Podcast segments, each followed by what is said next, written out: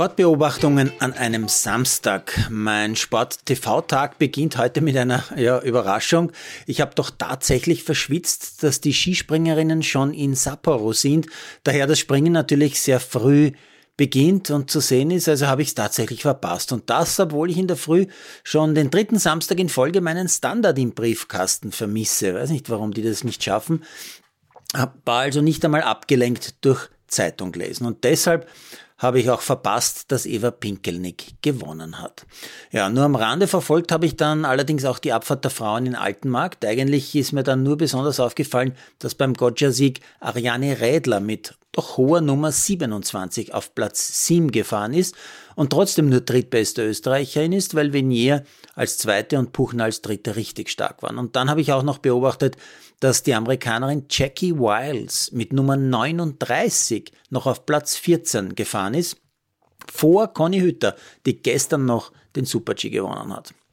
Leider genau beobachtet habe ich den Horrorsturz von Kilde beim Abfahrtsklassiker von Wengen. Ich will dazu eigentlich nichts mehr sagen, habe ja leider gestern hier in diesem Tagebuch ganz offensichtlich den Nagel auf den Kopf getroffen, wenn man so will. Leider.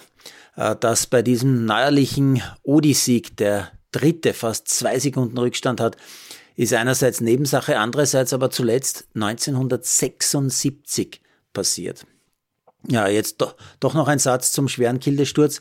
Sein norwegischer Kollege Serestedt startet mit Nummer 24. Der muss also eine gute halbe Stunde oben gewartet haben, wissend natürlich, dass sein Kollege schwer gestürzt ist und fährt auf Rang 4. Ich sage mal so, Verdränger sind also nicht nur die Eisbrecher im Eismeer. Nächste Beobachtung. Biathlon ist auch spannend, wenn im Weltcup die ersten fünf Norweger sind. Heute beim Männersprint äh, war nur recht mühsam, dass der ORF-Kollege Wolf dauernd hyperventiliert, wenn irgendwer irgendwo eine Zwischenbestzeit läuft und dann sofort Pseudo-Hochrechnungen aufstellt, anstatt aufs Bild zu schauen und dann äh, 30 Sekunden später das alles wieder kübeln kann, weil eben beim Biathlon, beim Schießen im Sekundentakt Dinge passieren oder nicht passieren. Gewonnen hat übrigens Christiansen, der zuletzt von den Trainern aus der norwegischen Mannschaft gestellt worden ist, wegen schlechter Leistungen. Daraus kann man nur ansatzweise ermessen, wie stark diese norwegische Biathlon-Mannschaft ist. Ganz im Gegensatz leider zu den Österreichern momentan, heute keiner unter den Top 25. Weitere Beobachtung heute, polnische Skisprungfans, die feiern, auch wenn es nichts zu feiern gibt. Heute in Wisła bei einem sogenannten Super-Team-Bewerb, also da springen zwei in einer Mannschaft, allerdings jeder dreimal, belegen die Polen nur Platz sechs, sind also weiter doch recht weit entfernt von ihren zahllosen Super-Erfolgen. Die Österreicher ohne Stefan Kraft, der krank ist, dafür fast super. Das Duo Fettner-Hörl wird mit Respektabstand zwar, aber doch auf Slowenien Zweiter.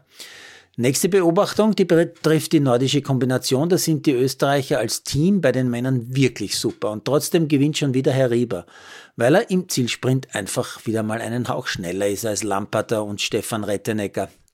Dafür kommen gleich dahinter auch noch Thomas Rettenecker und Franz Josef Rehrl, also zwei bis fünf für Österreich.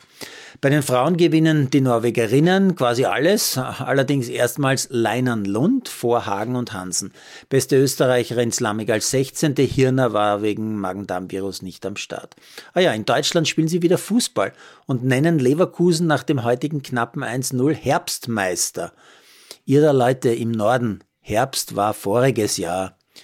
Und noch eine Beobachtung muss ich loswerden. Klar freue ich mich auch über den Rodel-EM-Titel von Madeleine Egle auf der Heimbahn in Innsbruck-Igels, aber richtig peinlich finde ich, dass Markus Brock, ehemals fünffacher Weltmeister und jetzt Präsident des Rodel-Verbandes, also höchster Funktionär bei den Rodlern, ganz offensichtlich bewusst mit einer Red Bull-Dose in die TV-Kamera jubelt das ist weit, weit weg von sympathisch oder authentisch. Das ist für einen Präsidenten eher zum Fremdschämen, oder?